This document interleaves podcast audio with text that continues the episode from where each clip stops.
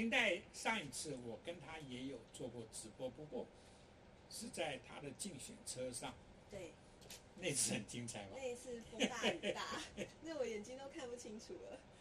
可是你们还是做了，都很，就是说对我来讲，那个是第一次在竞选的宣传车上面做直播的经验，然后很多人回应。对，那次我觉得有点兴奋，因为在风雨中啊，声嘶力竭是啊，推荐你。那对我的革命的经验来讲，就是说这有点像是在那个。什么八年抗战啊，那种那那一类的概念，然后那个是那那是真的是有一点辛苦的这个这个革命的经验。激进党是啊，参选内湖南港的这个立法委员。对啊啊，我知道那边的国民党的对手也很强劲。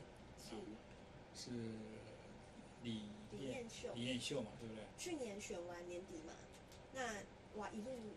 到现在都没有停下来。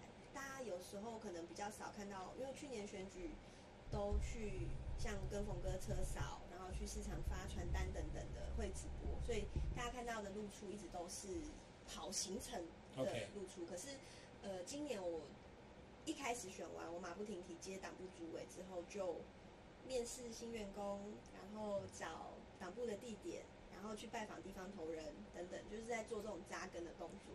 然后一方面也不能停的，就是对议题的表态嘛，包括台湾激进揭发那种村里长同战啊，像我们之前讲那个成品泄露个子，阿贡打来打电话来洗脑你嘛，类似这种的，就是多方进行。所以其实那个是村里长他们在呃，那个是分开的。我们我们好多，我们除了村里长之外，成品的这个泄露各资，包括我们之前还讲的那个海巡人员。澎湖的海巡直接放中国人进来，对那个我们有看到新闻，是。啊，然后还有哈，真的太多，大家现在已经大概认知到说，台湾激进是在中国渗透的这个议题上是非常立场踩的很强硬的，所以像那种各行各业的统战痕迹，像我们前一阵子还接到一个申诉是拼布拼布的社团。这么拼布是什么？拼布就是手工艺啊，他们做那个拼布的社团被中国邀请去两岸交流，然后那个样板就是花少少的钱去住好多天，吃香喝辣，那个一看就知道就是统战的一个手段，连拼布的社团都有这种东西，嗯哼，所以就真的是很可怕，对啊。然后一方面也是要在内湖南港这边做全区调查，包括说，哎，这边的在地的人都在意什么议题。然后烦恼什么事情，然后我们能够怎么从政策的角度面去切入去协助这样子。可是，呃，一般的选民对于呃议员的这个议题的设定跟立法委员的议题的设定，是会不会很清楚的区隔？一般选民不会，因为大家会觉得民意代表就是服务。是。但是我其实感觉到内湖南港。蛮特别的，喜欢讨论这些议题的人不少。对，嗯，特别是像我去年选举的过程，其实有很多的支持者是看政策的。嗯哼，我去年一二六投票前一个礼拜哦，还有特别有一个我印象超深的，有一个女生，她手上拿着一叠各个政党派的议员他们的证件文宣，然后来到我们党部，嗯哼，说你们有没有证件文宣？我就给他之后，他就坐下来很认真的看，他说。他是他们家负责的意见领袖，他要负责决定哪一个人最好，他就都很认真看。然后我就哎跟他坐下来讲了半个多小时。我自己在美国待十几年，刚开始并不是住在这个纽约市，那是比较是有点像是呃近郊，所以呢，我也注意到美国那个时候的一些呃民主的一些运动。那我非常的在意是美国的。很多的这个民主这个扩散，是，它是，它是借着讨论出来的。嗯，那这这就好像你跟你的选民会坐下来聊政见。嗯，在美国，其实我我经历过，而且我真的去参与过，啊，像这样子的活动，他们是在学校的礼堂，他们是在教堂的，他们有很多的边间啊，或者是教堂里面，他们是在社区的一些咖啡店是啊，就是说他们都会聚集在那边，就是说高谈阔论聊啊，跟他们社区、跟他们国家有关系的很多的议题。所以我知道美国人的民主啊，是经由很常常的是经由讨论出来的。你觉得你的选区，那如果你也要来进行像这样子的活动的话，你可以去租到，就是说很方便的租到一些，就是公众可以一起去坐下来聊天的这些地方吗？不，因为不能够每次都去你的那个党部对呀、党部那个你知道，那个有点对你们来讲也是一种负担。的确是。嗯，我们哎、其实之前激进的选举过程啊，我们很嗯喜欢办一个就叫客厅会嘛，对对对，这我记得。对，对哎，客厅会不错。对客，厅会很嗯棒。我自己在高雄，后来会加入基金，就是因为我参加了一两次别人办的客厅会。那不见得是在家里客厅啊，有些人可能在住户大楼的那个招待厅啊，或是嗯什么黎明活动中心啊，然后呃小朋友活动的体育馆啊等等都有。我自己参加过一次，然后我第二次我就当主揪，我就联络激进党里的人，然后找了很多我的朋友、家人，很喜欢关心政治的人一起来听。然后后来我就加入激进了，对所以我觉得激进的支持者蛮大一个程度是透过这种公民参与的方式是。组织的，是，对，我觉得你很幸运的是内湖南港，因为啊、呃那边是科学园区啊、因为那边的，我相信啊整个选民的这个平均数值相对的来讲啊，啊比一些其他的区啊是比较会关注对一些议题真的啊。你们你们的那个区啊那个选民是可以出来谈议题的。通常我们以前没有在现场直播的时候，我们是一边吃饭，因为节目叫做《革命就是请客吃饭》，是我们一边吃饭一边就是说喝酒，然后一边聊天。那今天呢，因为我们这边旁边那个茶几这个不够大，所以我们并没有菜上来。可是我们在这边喝的是酒，真的是在喝酒。对对对，你自己倒，对，你不要客气，对对对。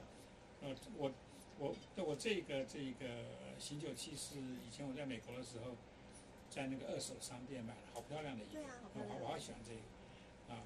那当然就是说，呃，大家如果啊对我们的革命事业啊有兴趣的话，哎，你们是可以赞助的哦，你们可以抖那一杯咖啡。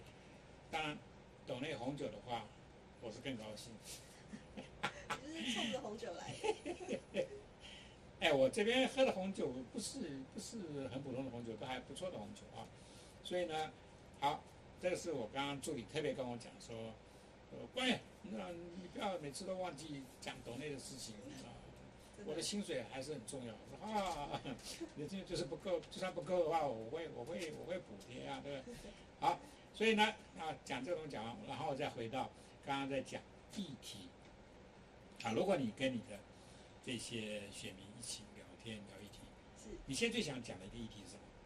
我现在最想讲的，如果只是完全有不同族群嘛，嗯，内湖南港很特别哦。内湖南港有像洪哥讲的那种科技园区、中研院周边，就是所谓比较关心议题讨论的这个族群。但内湖南港有十五个眷村，以前啊，哦 OK，所以它有非常大的这种呃国宅社区啊，这种是本地的住户，住好几十几、二十年以上的这种住户，所以我会从不同的切入。以研究议题的这样子的人，我或许会从激进的这一次，不管是代理人法，或者是我们对于国防民防的一些整体强身健骨的这个议题切入，因为我发现这些族群跟我本人的呃背景跟关心的事情蛮像的，就就是中国渗透跟战争的可能性嘛。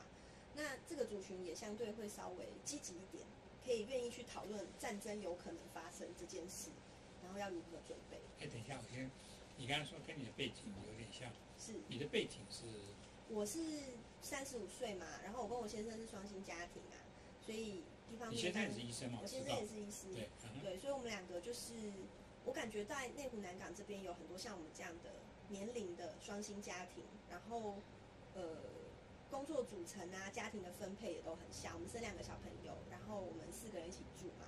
那内湖南港还蛮蛮多这种家庭的，不像是呃其他地方可能有比较多这种老聚落，它就会是三代同堂啊，或者是说小朋友会给嗯哼，阿公阿妈住的这个状态嗯。内陆南港也有，但相对少一点点。所以像这样子的族群，我会从激进的议题去切入。可是如果像我刚刚说的这种老聚落或者是眷村啊、国宅这边，我或许会从医疗议题去切入。OK，对我发现大家关心医疗议题，那包括说台北市在过去两三年，呃，防疫疫苗排队好心肝，哦，然后包括说现在健保制度的很多问题啊，你说排队看不到医生啊，要改革啊等等的，我会从这边切入。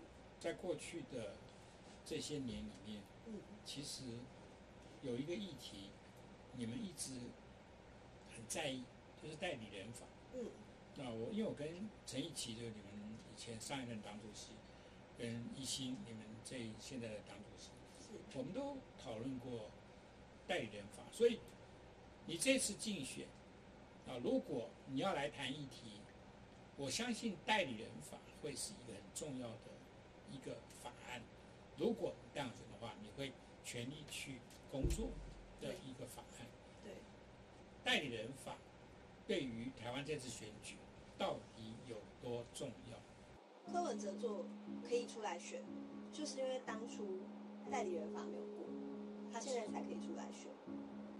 为什么会这样讲？吼，其实代理人法我一开始注意到的时候是，冯哥记得我之前有跟你分享过，二零一八年的时候，我有跟一些女医师一起登报，哦，对对对，那个很重要，那件事情我印象非常深刻。对，对买那个报纸头版对蔡英文。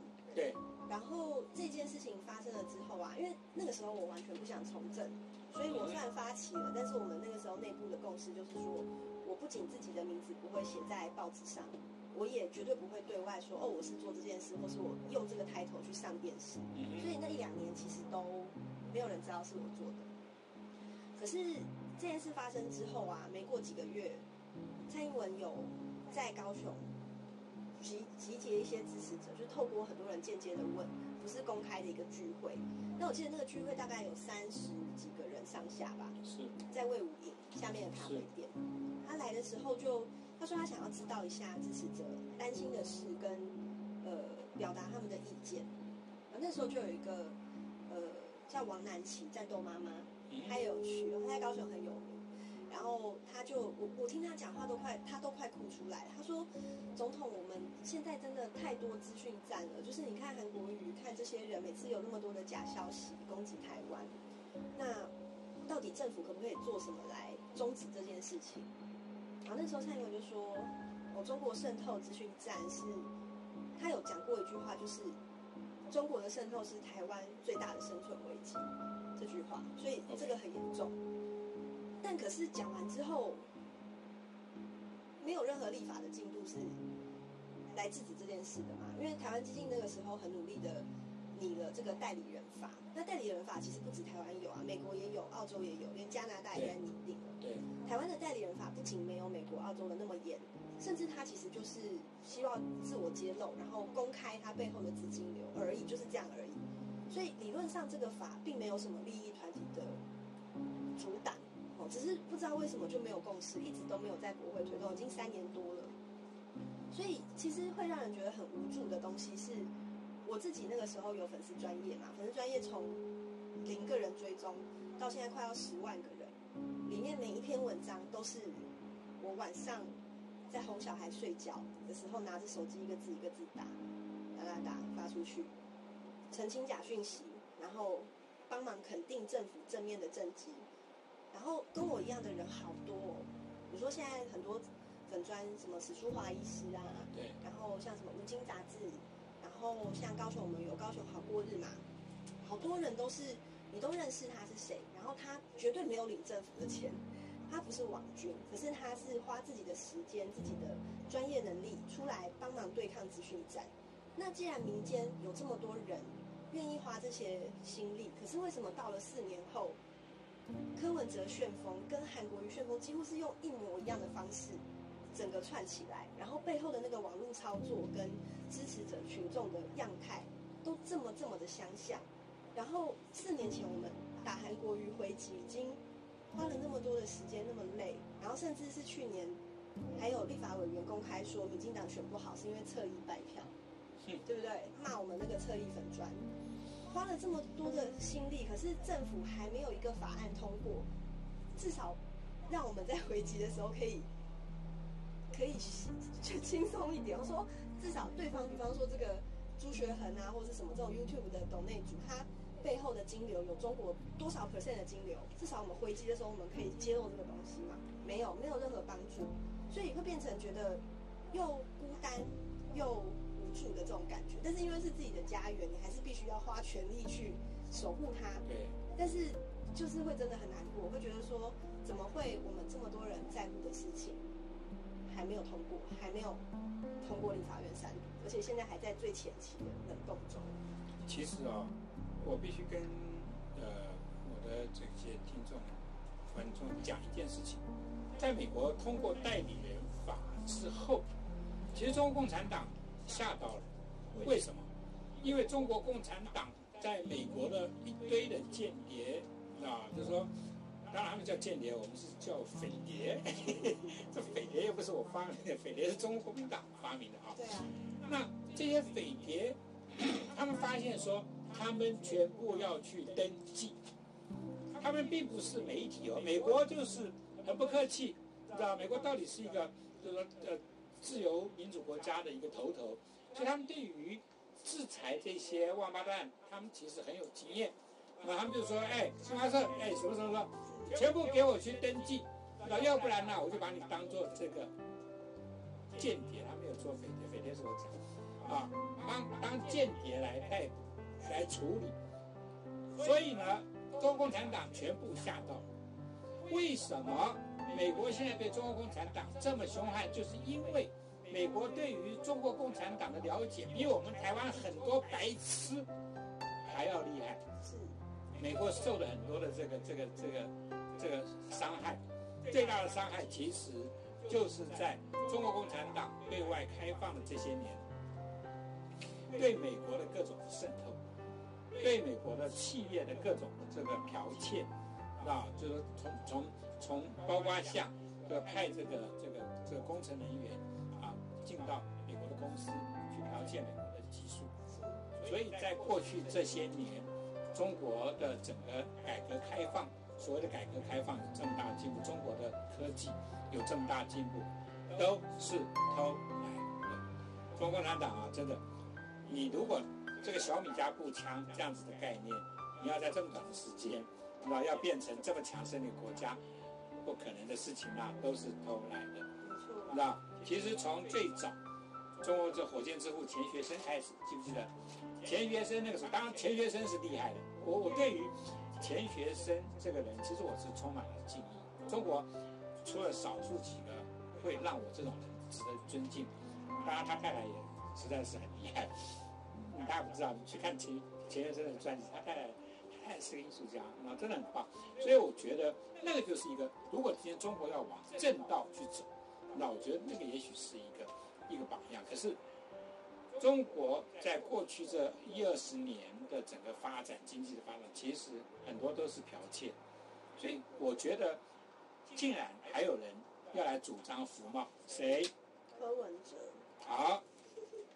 柯文哲，我们的观众啊，有人在问柯文哲的福报啊，所以我跟大家讲，柯文哲白痴啊！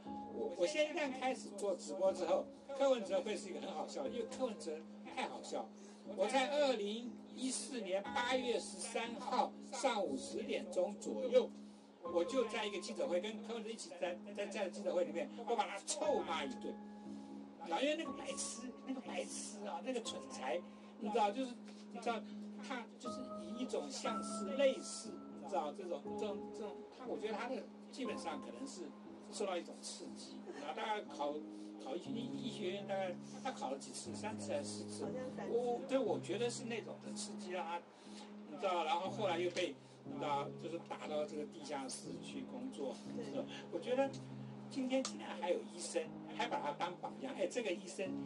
这个柯文哲这个外科医生是不会开刀的。这柯文哲是外科医生，他是去中国卖叶克膜的一个商人，他不是医生。OK，拜托，叶克膜商人，然后他叶克膜商人去中国十八次，他发生多少事情？为什么他从这个墨绿变成暗红？这个故事我们以后慢慢来讲，太精彩。直播就百无禁忌，你们不可能来剪接我的，说哎，光远这个最好不要播，没有这回事，没有这回事，这是我家，那从我的嘴巴里面出来的这些，那对于柯文哲真相的披露。好听啊！我跟你讲，绝对来了，我我必须要喝一个。来，我们我们必须要干一杯。我真的没有办法。我讲的同时，我真是兴奋到不行。我我有句我有句话不同意。你说柯文哲很笨，我不同意。我觉得他是很坏，他不是笨。他特地选在这个时候讲福茂，福茂已经多久没有人提了？是。他为什么突然提出来？是。我们之前有一个这个倡议签订了，叫做什么台美贸易协定倡，那个时候没有人讨论。台湾跟美国现在美洲贸易战之后，谁比较有钱？是不是美国？啊，结果台湾跟美国签订贸易协定，没有人在讨论。结果柯文哲随便一个嘴炮说：“哦，呃，我当初没有反服贸，我是反黑箱。”然后大家就开始讨论中国的服贸。而中国现在多少贫穷人口？我前几天才看到李克强不是说六亿人月收入只有一千块？那个是去年的事情。李克强现在被斗垮了。对，现在被斗垮了。现在一定更惨啊！现在贫穷人口一定更高。我们跟一个这么贫穷的国家，然后会买你的东西。我刚刚才在跟跟那个我们那个总干事在聊天哦，就是中国的市场现在有多大？就是我们卖东西到中国，到底期待可以得到多少收益？这个难道台湾人心里面没有一点没有一点底吗？那柯文哲现在提起这个东西。到底目的是什么？他就是想要大家在吵嘛，大家在斗嘛，然后他的话又引起了话题，然后就大家的焦点就变成这个根本就几乎不可能再重启的东西，再开始讨论。然后他的支持者也很奇怪，我觉得本人应该是支持者，应该不是他本人啊。支持者开始洗说，哦，柯文哲没有反服贸，他只是反黑箱。那已经十年没有在讨论的东西，现在突然说要讨论，所以他到底是？赞成服贸还是反服贸？这个难道不好推论吗？为什么那么多人跑出来吵说他不是反服贸，他是反黑箱？那吵的这些支持者，他自己到底是支持服贸还是反服贸？他们自己不会有一个心里面的底吗？就是我支持哪样的立场？那如果说这个候选人的立场跟我是不一样的，哎，那我就要反对他喽，或是我就要再观察他看看了。就支持者完全没有自己的立场，只是因为支持柯文哲而跑出来。跟所有骂他的人来去进行激烈的比战，我就不觉得像冯哥刚才讲的那个美国人的公民辩论嘛。公民辩论他一定是本着自己支持，假设我是劳工好了，我就可能站在劳工的立场去来跟你做辩论，我的利益是怎么样，我希望可以政府为我争取。哦，我是女性好了，我希望性别政策对我更友善。哎，柯文哲支持的不是，他们没有自己，就是他们不知道自己支持的是什么东西，只是因为柯文哲讲了一句话，就开始拥护柯文哲讲的那个东西。但尴尬的是，柯文哲他自己也没有立场。然后后来就是他又说他不是反服贸，他只是反黑箱。结果他的支持者哇，一票人又跑出来说，呃，其实服贸没有那么差。所以变成说，已经不是正常的公民跟政治人物之间的关系了，已经变成偶像跟追星之间的关系。那这个就是非常病态的一个台湾政治界的一个现况，我觉得很对看不下去。对，就是把这个政治人物当做啊像明星。啊，对，这样子在捧。其实明星啊，是最容易出事。对。因为通常我们认识的所谓的明星，这方面呢，其实都啊需要，我需要去辩解一下。嗯。那比较没有这方面的东西。柯文哲是完全没有这方面的东西。大家一定要相信我的话。大家现在看到柯文哲以福茂的这样子的一个议题来开始。那来来开始这样子的这个这个这个这个话题的时候，我要跟大家讲，二零一四年三月十八号，当老几百名这个这个这个学生冲进立法院的时候，柯文哲我真的不知道他在哪里，我真的不知道他在哪里，他根本就不可能关心这个议题，我为什么知道？因为二零一四年三月十八号那天晚上十点钟左右，我是冲进立法院，围围三有三个头发比较白的，你知道？这三个人我甚至都可以跟你们讲名字。一个是柯以正导演，柯以正导演的头发有没有我白？大家自己去判断。那柯导，那我们可以来辩论你的头发白还是我头发白。还有一位是我们非常尊敬的林老师，他永远是在。学运、社运的各种的场合，他做什么？他永远默默的在帮大家整理垃圾，就收拾垃圾、整理环境。林老师是我们在整个的过去这这一二十年里面，啊，我认识的这些啊老的这些社运人里面，啊，我非常尊敬的一个人。三一八晚上在立法院的那个大厅里面，林老师跟我，跟刚刚讲的柯导，我们是三个白头发的人，我没有戴，我没有戴假发，那我们就是天生的就是白。我坐在立法立法院议事厅的二楼，我在那边就是看同学的这些整个活动，那我在那边观察，然后呢，突然之间我后面有人站在那边在窃窃私语，在那边讲话，那我就回头一看，哦，是蔡英文啊，蔡英文站在我后面，我这个照片我可以拿出来，这都是我自己的这个手机拍的嘛，啊，不可能那个，所以呢，柯文哲在哪里？柯文哲后来去绕境大甲还是什么绕境？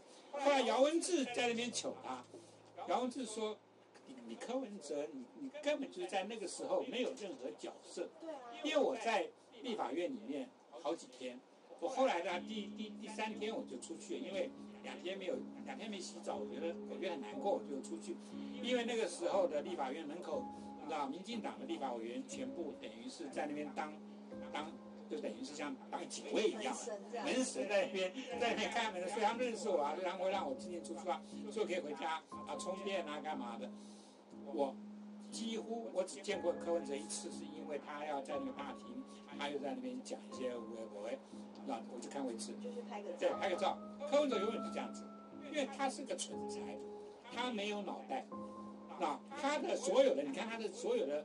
两性平权的言论，对，那个那各种的言论，你知道他对于弱势族群的这样子的那种看待，知道他先不要讲，他智商一五七是编出来的啦，证据嘛，因为你任何智商有一个证明嘛，Mensa International 是全世界最重要的智商的鉴定机构，台湾也有分布，台湾每年考试大概四次五次，就是看你的智商多少，你可以去考。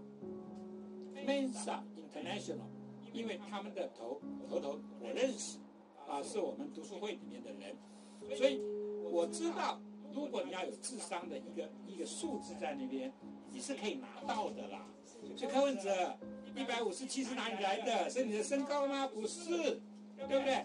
一五七，我料我在那边料定他是参加这个预官考试的时候。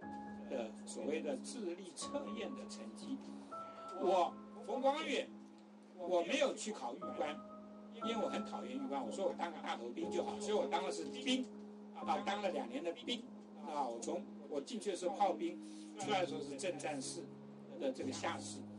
这个我虽然没有去考狱官，可是我刻意去考了智力测验。结果后来狱后来我们助教跟我说，冯光远，你智力测验好像挺高的哦。所以我知道，那智力测验很好玩，你知道考一五七没什么了不起，因为他的他的他的满分是一八零，大家大家考官都知道，我这边都知道嘛，对不对？柯文哲应该是那个东西，还有一个雅斯伯格，雅斯伯格柯文哲他并没有确诊书，那他也曾经讲过是别人讲他有雅斯伯格倾向，他并没有雅斯伯格。可是我知道他儿子有雅斯伯格，意思就是说他非常清楚怎么去照顾雅斯伯格。雅斯伯格这些人的一些行为的倾向什么？雅斯伯格很容易得到大家的同情。雅斯伯格讲错话，大家不会去责难他，因为他们有这样子的一个症状，我们要去爱护他们。柯文哲这个烂咖，就是利用这样子的一个雅斯伯格人的特质，他是一个医生。他是一个医生啊，你是一个医生，医生做这种没有医德的事情是什么？是贱货。他这样真的是很没有义。贱货，贱货医生，柯文哲带走来告我。呃，现在有一位观众，他他个叫像，你知道？像特别在我们的下面留言，大家可以看一看，你知道？像说他同学都是一次就考上台大医科，我跟他的同学们致敬。那你们都一次就就考上了，柯文哲考三次，这个白痴，你知道还了不起啊？那柯妈妈，恭喜你啊！你儿子考三次，终于考上了，啊，柯妈妈，恭喜你啊！柯妈妈以前有一次，他找他找一个律师打电话给我，要就是要跟我出去喝咖啡，我说滚远一点，滚远一点。柯妈妈带走来告我，是吧？为什么是妈妈要跟你喝咖啡？为什么柯文哲不自己有什么话？那一天我写了一篇很长的文章，就在讲柯文哲的智商有期，他的雅斯伯格，还有他所谓二二八的受难者的后代，这三件事情。是那那那篇文章登在这个《自由时报》的《自由共和国》，我记得我后来看了一下，那个按赞数是一万八。哦，那我觉得那个是我我看过《自由共和国》里面所有按战数最高的一最个。高的。所以大家对于柯文哲啊这个笑话都非常的清楚。那柯妈妈、柯爸爸，你们养出这种儿子，恭喜，恭喜恭喜，那恭喜，啊你们高兴就好吧，对不对？可是台湾人倒霉，台湾人有多倒台湾人倒霉，对不对？所以有关于服贸的问题，我们以后会谈，会谈很多。柯文哲，甚至柯文哲身边的那些人呢、我我都要开始谈，因为很多我都认识，里面有很多民进党的间谍在里面。哦，我这个真的想这样，民进党呢，就说就说民进党人，可是一天到晚在背后在在在在称柯文柯文哲的这些人，还有一些所谓的作家干嘛，都因为他你们都有在我这边留过言，你们的著作我也都看过，所以呢，你们留的言我全部留下来了。我冯光远什么没有，最喜欢收集资料资。料最多。我就是书最多，我就是看东西。我我真的每天都在看东西，我我真的我就听音乐、看东西、喝咖啡，然后晚上呢，是如果你知道像现在这种朋友来，你知道我们就是喝酒，当然喝酒不开车，开车不喝酒。哎，我我对于郑丽轩打，你看我是多多厉害的一个人啊！穿插在里面对对对，真的喝酒不喝，喝酒不开车，开车不喝酒。我因为没有驾照，所以从来没有这个问题。观众在问，激进啊，对于这个性平 Me Too 的，我跟你说，身为一个女性哈，我自己的时间序是这样：我加入激进之后啊，每天被指着鼻子骂，说我我我怎么样了？我我我第一个我也没有性骚扰别人，第二个我也我就是没干嘛嘛。那我自己的立场会这样子觉得哈，就是一个人的 opinion 是自己的事情，但是当你加入了一个团体，你在这个团体里面有代表性，或者是你有一个职务之后，你必须要为了这个团体负责，这个没有错。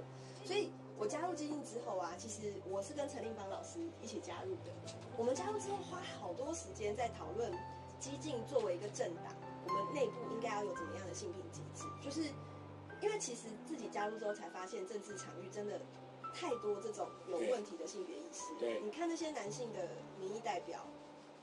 金主或者是地方头人，像我之前去年选议员的时候，我们党内有个叫杨佩华，是胖胖很可爱。然后他在那个林园大寮选的时候，哎，他去敬酒就被直接一起去的地方头人说，哇，不用上酒家就有女生跟你敬酒，哎，然后被人家考谁，就是类似这种场合太多了。那我们都知道这种事一定有，每个政党都有。可是激进作为一个政党，要怎么样有一个足够的机制跟友善度，是真的有人受委屈了。而且他如果是因为激进、因为信任激进、加入激进而受的委屈，我们一定要帮助他，要接住他，要协助他讨公道，然后把这件事情处理好，这样子。所以这个是很内部的东西，这个不是拿出来打着性别的大旗说我们是最性别正确的政党。有一些小党是这样子做的，很明显嘛。民众党前一阵子就是这样子啊，性平不该是什么，发了一堆文章哦，啊，结果自己内部的性骚扰事件马上就上升了。看不见，看不见，看不见，看见了，要赖香林立法委员，他的办公室有一个前党工被性骚扰，他第一时间发文说，这个党工现在已经辞职了，他是社民党里面的人，这个是政治攻击。所以你说这个怎么会对呢？那激进党在这一波里面其实没有什么我们自己党员跟支持者相关的事情，有一件支持者的性别申诉，然后后来就是因为那件事情我们处理完，因为我是处理的委员之一，所以我不可能透露任何细节。可处理完之后，这一位支持者他其实有上网，他其实不止支持者，他很多是我们里面参与的一些呃志工跟算兼职党工有一些互互动的。他就直接上网发了一篇文章，说他觉得激进的现在的性骚扰流程跟性平的处理是很 OK 的，是正面的，然后就分享起来。可是这个东西又再度被很多人拿来做政治攻击，所以我会觉得，在一个对立跟挑衅太多的环境之下，性别议题没有办法被很友善的讨论。不管是加害者或受害者，都一定会再次受伤。所以 Me Too 运动现在这么流行，我觉得好处是说，很多人以前不敢讲，现在敢讲了。但它当然会有坏处，现在就有很多男生跑出来说，我不知道怎么跟女生相处，或是会不会有乌龙爆料。但是呢，我有一个立场是，目前所有被爆料的人，绝大多数九成以上都是不止一个被害者。在不止一个被害者，而且被害者不互相认识的状况之下，他迫害的人绝对不止这几个被害者，至少都还有非常多的人没有爆出来。所以这是整体的社会的性别观念跟处理方式的问题，是文化的问题。但是加害者本身也是绝对有责任。那我自己会觉得啊，台湾激进目前性品里面的处理方式是非常透明，然后非常。有一个第三方的监督，就是不会让自己政党内的权力差距对于个别的性别事件有任何的影响。所以我可以站在我自己曾经是之前性骚扰有告过那个主治医师，对对对，对我自己因为被性骚扰有告过人，我自己站在一个这样子的立场哈，我去回头审视这个客观的机制，我认为是，呃，我可以有自信，至少我在跟很多里面的一些呃性别的前辈在的时候是。非常公正，而且会尽量希望可以接触每一个人的。但是我同样也觉得，除了这个之外，其他的东西，比方说，你对于政治人物的攻击，可不可以用性别羞辱的方式？或者是说，呃，你对政治人物的父权规训，像之前有人说，哦，现在裙子不要穿太短啊。裙子要穿长一点，或是裙子裙子不要穿太长，裙子不要穿太长，跟裙子不要穿太短，我都听过，都有意见，都有意见。然后，呃，一个政治人物有没有生小孩，有没有老公，然后甚至很多人就是各种这种男女有别的事情，是，你根本就没有办法，没有办法完全符合，这个就是父权社会啊，这个就叫父权规训嘛。哦，那我觉得去对抗这个东西，也是身为公众人物、身为政治人物的一个。小小的责任啊，但他当然不是我的主战场，但他也是认为我我觉得需要去追的东西。现在讲的当然就是说，应该啊是针对啊这个前阵子前激进的那个民意代表啊说一个绰号叫 Thank you 的一个人的他的事件。对那这个事件呢，我相信啊，因为。呃，我我可以作证的是说，啊，王信焕就是呃现在激进的这一个主席。大家如果有追我的这个这 podcast 这个这个 YouTube 的话，我曾经访问过王信焕，信焕也曾经就这个叫绰号叫 Thank you 的这位前同仁的退党的一些事情。啊，就是说提出的说明，那那次说明之后，其实很多人才恍然大悟，为什么激进对于要请这个叫 Thank you 的人离开激进是这么的迫切？因为我曾经在去年，呃，跟这个陈义奇，就是前主席，跟王新焕，分别在不同的地方吃饭的时候，我就跟他们讲过，我说。你们要非常小心，Thank you，因为我是台北媒体圈里面一个耳聪目明的人。其实我很早就跟新焕跟一起讲过，对不起，你们，我其实我不是讲的，我是说啊，恭喜你们啊，终于处理掉这样你们这样子的一个同仁，因为他的问题实在太大，还不只是啊跟这一个情欲有关系的事情，还有很多跟你们。激进党的一个立党的精神非常抵触的一个问题，我这边也不讲，因为事情已经过去。总而言之，我作为一个媒体人，要知道，一九九一年，当 Anita Hill 美国这位这个这个法律学者，在这个公开的讲 Clarence Thomas 的那个时候，被提名的大法官人。就人血说他性骚的时候，那个是美国第一波的 Me Too，那个时候还不叫 Me Too，OK，就是那一次是第一次，美国这样子一个文明的国家，原来性骚扰的问题这么严重，可是那一次还是没有全部解决，要一直到二零一七年左右，当 Weinstein 这样子的一个这个电影电视制作人被公开的揭露。他的多少的性骚的这个这个历史的时候，Me Too 才正式的开始，因为 Weinstein 的事情，才让大家对于 Me Too 这两个英文字有了一个非常清楚了解。我非常我非常高兴，我曾经在我脸书呃说过，这一次的台湾版的 Me Too 是台湾性别平权的运动里面最重要的一件事情，因为有多少人勇敢站出来。可是我一定要跟大家说，从美国的 Clarence Thomas 跟 Anita Hill 的这一九九一年的事情到现在一二零一七年，大家看隔了多少年？美国的美国的所谓的性骚扰事件是被还是就算在二一九九一年发生之后，我因为那个时候是中国时报在美国的一个这个这个工作同仁，所以在台湾的所有有关于这个性骚扰的所有的写作都是我在写的，你知道，所以我对于那个整个的背后东西我非常清楚，结构面东西、脉络面东西我非常清楚，所以我非常高兴这一次 Me Too 在台湾。你知道，就是这么的热络的展开，因为太多的人受了多少年的气。其例如说，我的朋友冯先生，他被台大文学院里面他的指导教授还是什么，他的一个老师，那就是说一个所谓的诗人，你知道，有一点基本上是个非常严重的性骚扰事件，然后台湾大学在那边遮掩下来。对，而且后来公开道歉。对，后来公开道歉。可是，可是贤贤因为没有跟贤贤公开道歉，你知道我们这个冯氏中心会里面的人都是非常非常刚烈的，你知道他那冯先生是一个我认识的冯氏中心会里面这个这个最凶的一个人。台湾要做一个民主国家、文明国家，尤其是亚洲的民主国家里面的一个领头羊，我们一定在结构面，我们不能有任何的缺憾。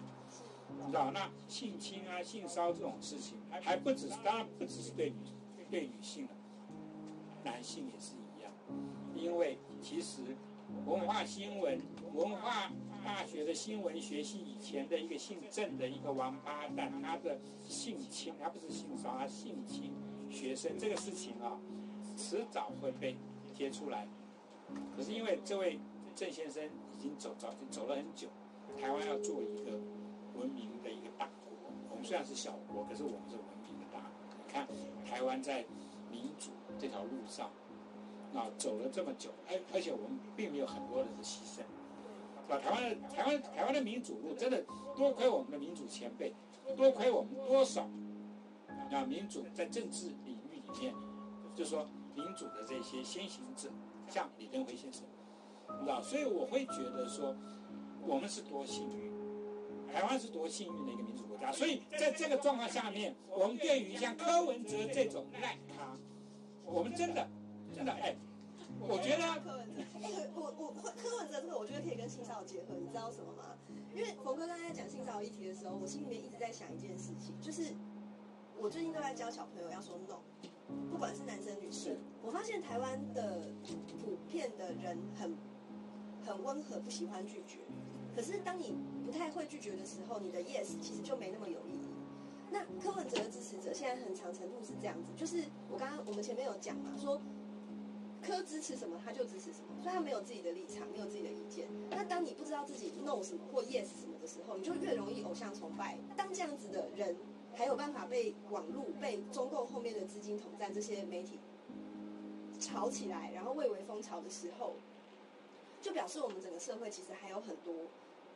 自己一般民众不是选上的人，不是公众人物以外的这些所有的人，还可以在有更多启发性的想法的地方。所以我觉得性骚扰事件一次这么多的原因，跟柯文哲现象其实有某种程度重叠的关系。对，嗯，柯对于这个性别意识，这个就是说平权意识，它是它是它。是空的，它是空的，所以他就算讲了错的话，他道完歉，你叫他讲对了，他也讲不出来，他不知道怎么想，他不知道对女性要怎么想，对，他讲不出口。所以我跟你讲，我对于柯跟他的支持支持者，我基本上我其实应该要做一个动作来表达我的我的轻蔑的鄙视，可是因为台北市好像有一个女议员啊，前阵子也做出同样的动作。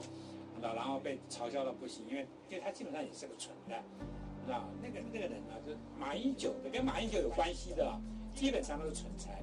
所以呢，我不会用他的这样子的一个动作，可是呢，我还是要稍微表达，你知道，就是一个，这就是一，就是就是就是说，可是我不会，你知道，像他那样子那么蠢材，就说还来招骂，知道，我就是一个，对，你知道，就就这样子啊，你知道，就这样子。好，那我们今天呢，呃，一龙好快哦，我都跟你没有讲什么，好多事情我要问你，下次再来。